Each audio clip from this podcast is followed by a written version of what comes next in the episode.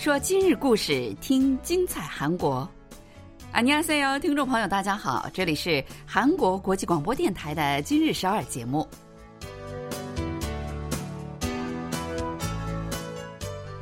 聚焦今日首尔，体会当下韩国，让我们带您走遍韩国的每个角落。让我们把最真实的韩国送到您的耳边。听众朋友，大家好，我是小南，我是立新。 新年伊始啊，韩国人都有一个得给自己设立一个新目标去实现的想法，比如呢，去登上一次汉拿山的顶峰，或者是学会一门技术，考取一门资格证等等啊。我看到一个报道说，哈，二零二三年韩国的新生代，也就是 MZ 时代，他们最想做的事情是运动啊。嗯，七成以上的 MZ 时代人呢，都选择了运动这一项作为新年的目标。嗯，其实，在韩国运动方式很多哈。首先，韩国这么多的山，你可以随时抽时间去爬山。另外呢，什么骑行啊、徒步啦、攀岩、健身、打高尔夫球等等，在韩国都是非常容易做到的一些运动哈。就看你是否能。能坚持下去，这一点最重要。嗯，是啊，不知道我们的听众朋友们有没有什么计划呢？啊，如果你还没有考虑过，那么是否想一下运动啊，既能获得健康，还能获得一个好身材、好心情？那从今天开始，就让我们一起运动吧。好了，那先来看看我们今天还要给大家介绍哪些消息吧。新年伊始，来看看韩国人在新年第一天的愿望。曾几何时啊，外国人一听到 K-pop 这个词儿就会问：“哎，K 什么？”但是现在海外的一些大牌作曲家了、影视剧导演了，据说是纷纷向韩国同行示好，希望呢有机会合作。人老了、病了，一定要去养老院、疗养院吗？韩国政府又开始了一个新的尝试。嗯，好，那接着就让我们一起来给大家介绍一下详细内容吧。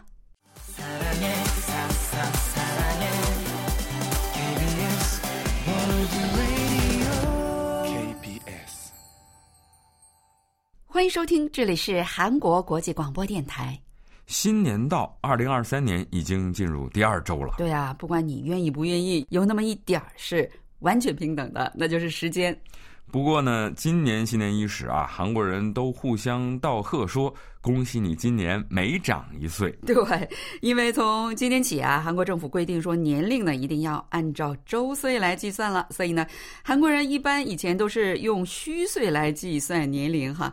呃，所以呢，现在还有的人居然还减了一岁了，听着真开心哈。嗯，今年呢是兔年，而且说是黑兔年。对呀，平时我们说兔子都爱说大白兔，对吧？这黑兔说的不多，可见这黑兔更是。珍奇更是珍贵。嗯，据韩国农林畜产食品部说呢，目前韩国总共饲养有四万六千零八只兔子，但韩国兔子呢最常见的颜色就是灰色，纯黑色的兔子呢只占百分之一左右，也就是说，全国大约有四百六十只左右的黑兔。哇，地地道道的百里挑一，可真的是够珍奇的。嗯，不过呢，很多韩国人呢把这个兔子啊作为伴侣动物来饲养，所以在韩国呢，你很难见到吃兔肉的。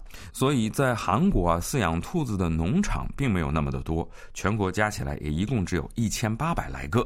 前几年我家哈也养过一只兔子，我养了八年之后它走了。哦，它叫托尼，在这个兔年里，我真的是非常想念它呀。嗯，属兔的人啊，今年算是本命年了。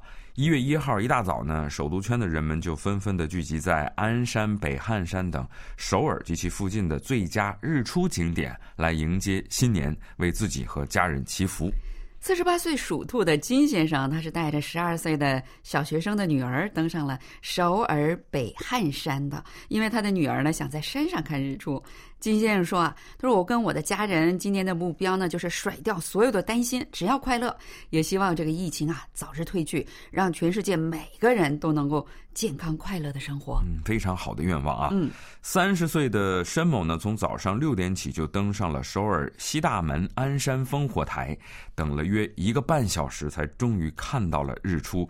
他说呢，自己最近开始学习攀岩，所以登上烽火台也没怎么费劲，还拍到了非常漂亮的日出照片。这就是运动的好处哈。嗯，还有很多人非常幸运的，他们在家里就能很好的看日出。住在首尔道峰区的五十三岁的宋某，他就是在家里迎来了新年第一个日出的。他说啊，因为我的家呢就是东向的，所以呢能看到从山的后面冉冉升起的太阳。他说我的女儿正在准备就业考试呢，我呢就祈祷了，希望她能够顺利的通过考试。嗯，住在京畿道城南市的车某啊，也是在家里迎来的日出。他说呢，他也为家人和邻居们的健康和幸福而祈祷。那车先生说。我希望大家不要只顾工作，能拿出更多的时间啊，陪伴家人和朋友，共享幸福时光。也希望全世界的孩子们能够摆脱战争和饥饿，生活在幸福之中。住在清唱北道浦项市的六十三岁的金先生说：“我希望我的家人就能像现在这样健康快乐，不必更好，也不要再坏了。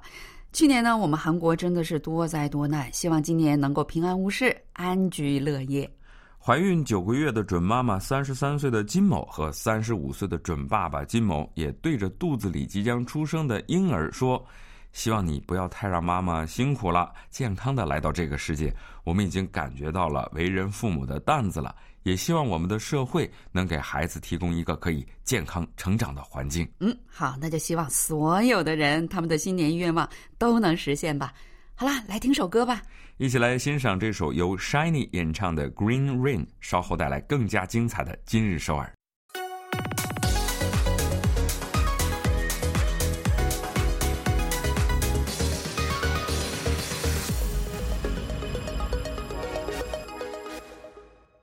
欢迎收听韩国国际广播电台。就在几年前啊，很多外国人当他们听到 K-pop 这个词儿的时候，就觉得特别陌生，还会问：“哎，K 什么？”嗯，然而呢，这些年哈，随着 BTS、Blackpink 等韩国歌手们在世界舞台上频频的创造出惊人的业绩，K-pop 已经成为在全世界有大批粉丝的音乐形式了。对。今年呢，这个新年跨年哈，我是在台湾度过的。这你知道，这个台湾呢，它特别的重视跨年，各地都会举办这个大型的演唱会来陪伴当地的居民跨年哈。各地的公演纷纷邀请韩国的歌手来表演。台北市政府广场上，他们举行的跨年演唱会，邀请的是韩国女歌手孝琳。她那个舞台我看了哈，真是这个表演完全震撼了整个的台下。嗯，随着 K-pop 在全世界的这个扩散啊，这几年呢，世界各地才华横溢的作曲家们也是纷纷来到韩国寻求合作呢。韩国大多数的演艺公司，他们都是以那种营队的方式来，呃，好几个作曲家、作词家，他们一起创作歌曲的哈，就是大家聚在一起进行创作。那这种创作方式呢，是九十年代在法国和美国兴起的，而韩国呢是 S.M 演艺公司从二零零九年率先推出这种歌曲制作方式的。嗯，也有十多年了哈。S.M 子公司的代表蔡正熙他就说。过去啊，韩国的演艺公司一般都是直接到海外去找一些有名的作曲家寻求合作，但现在啊，很多海外的一些精英作曲家们，他们自愿找到韩国，主动的要求跟我们合作，创作 K-pop 风格的这种歌曲。据悉呢，基本上每月啊都会有三四组海外的作曲家来到这个 S.M 公司，他们呢用四天的时间能制作十到十五首歌曲。最近来到在首尔圣水洞的 S.M 演艺人经纪公司的创作营队的四名海外作曲家说。K-pop 是当今世界音乐市场的热门领域，也是现在所有作曲家都想参与创作的一种音乐形式了。嗯，参与了二零一零年宝儿推出的那首名曲哈《飓风维纳斯》的这个创作之后，一直都在从事 K-pop 创作的挪威作曲家安妮斯托维克，他就说：十年前我周围的人都问我说，哎。你在创作的那个叫 K 什么来着？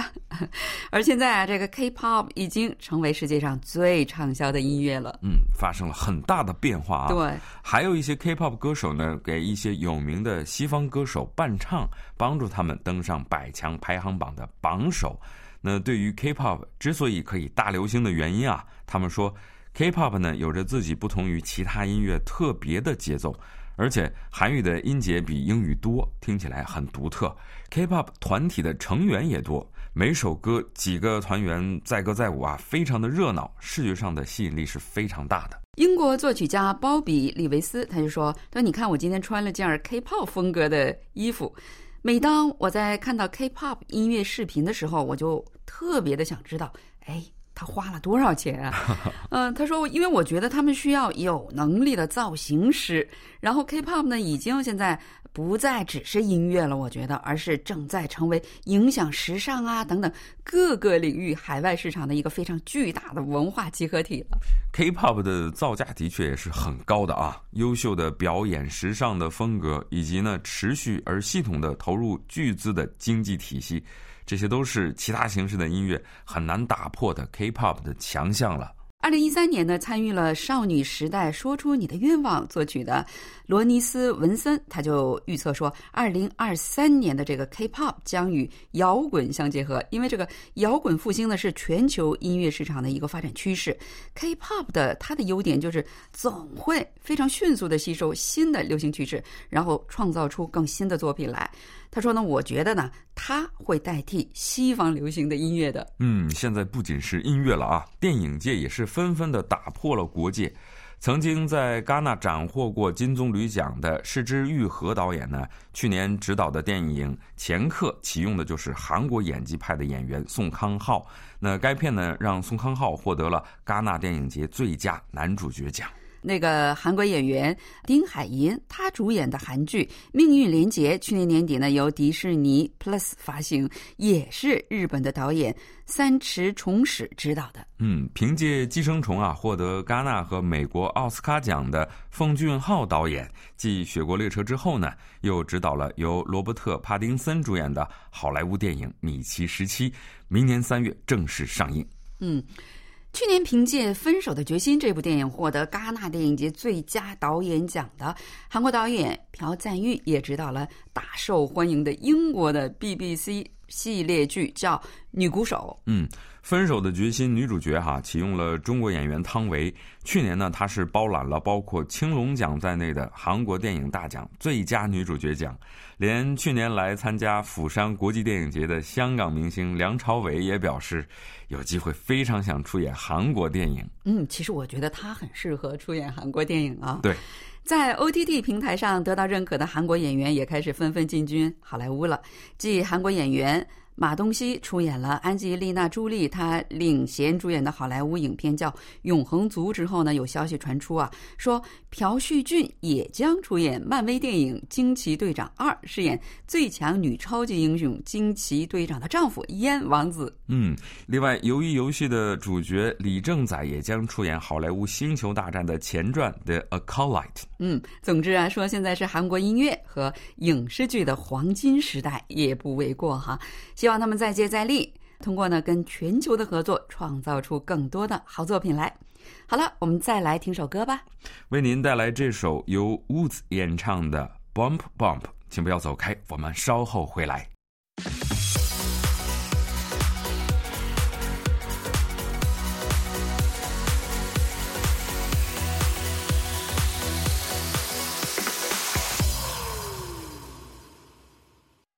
欢迎收听，这里是韩国国际广播电台。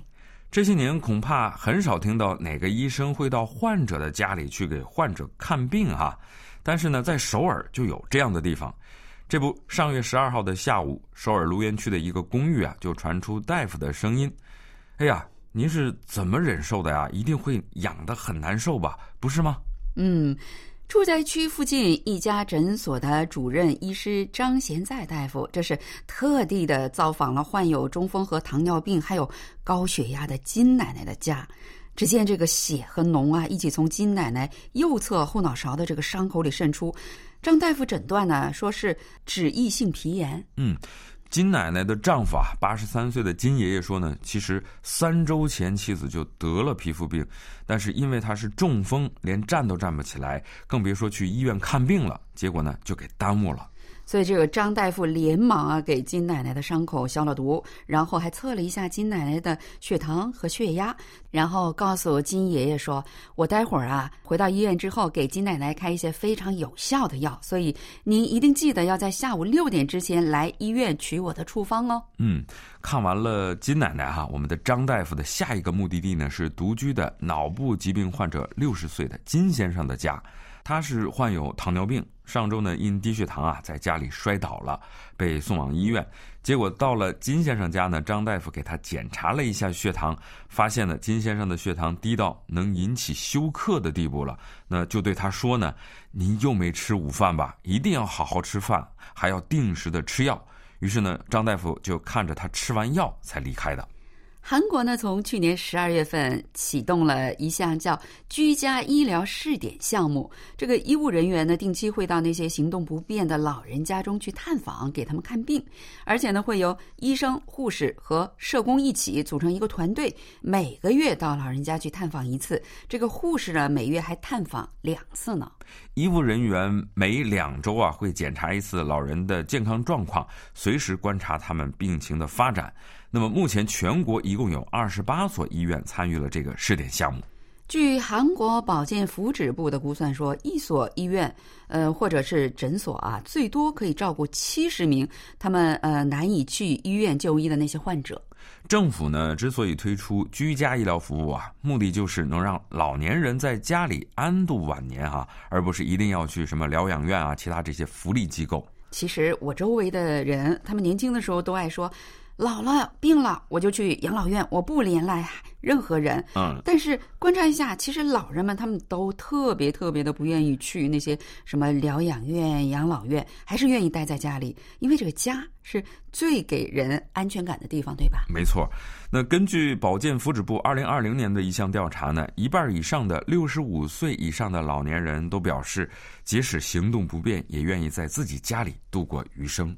但是要想让这些老年人在家里也能像在疗养院或者是养老院一样得到及时的医疗关照，那就得想想办法了。嗯，参与试点项目的首尔中浪区新内诊所的李相范院长他说，随着疫情的长期化。很长一段时间里呢，疗养设施是禁止家人去探访的，这也是越来越多的老年人不愿意去那些疗养设施的原因了。对啊，这三年韩国的疗养院一直都是禁地，不允许探访哈。偶尔疫情不那么严重的时候，也只能是隔着玻璃呀，或者是塑料帘子，短暂的跟家人见个面。甚至有的老人在人生的最后的一刻，也不能被家人陪伴送终。嗯，所以政府啊才会推出这个个福利政策。目前呢，参与这个试点项目的医院有二十八家，其中十七家集中在首尔和京畿道等首都圈地区。哇，其实这个高龄者人口的比例高的地方，并不是首都圈，而是地方城市。哎，嗯，所以目前政府呢，针对居家门诊的患者哈，每个人是给十四万韩元的补助的。但是我们的医生们说呢，要想提高医院和诊所的参与率，这个补贴还得提高一些。如果每个老人将来都能够获得这种居家的治疗，我觉得衰老呢，其实也不是那么可怕的事儿了。嗯，好了，听众朋友，我们今天的节目就到此结束了，非常感谢您的收听。我们在节目的最后啊，再请您收听一首韩国歌曲，是由云哈演唱的《海的孩子》。希望新的一周里，您能有海量的好事，孩子一样的笑容。听众朋友们，我们下期再见。안녕히계세요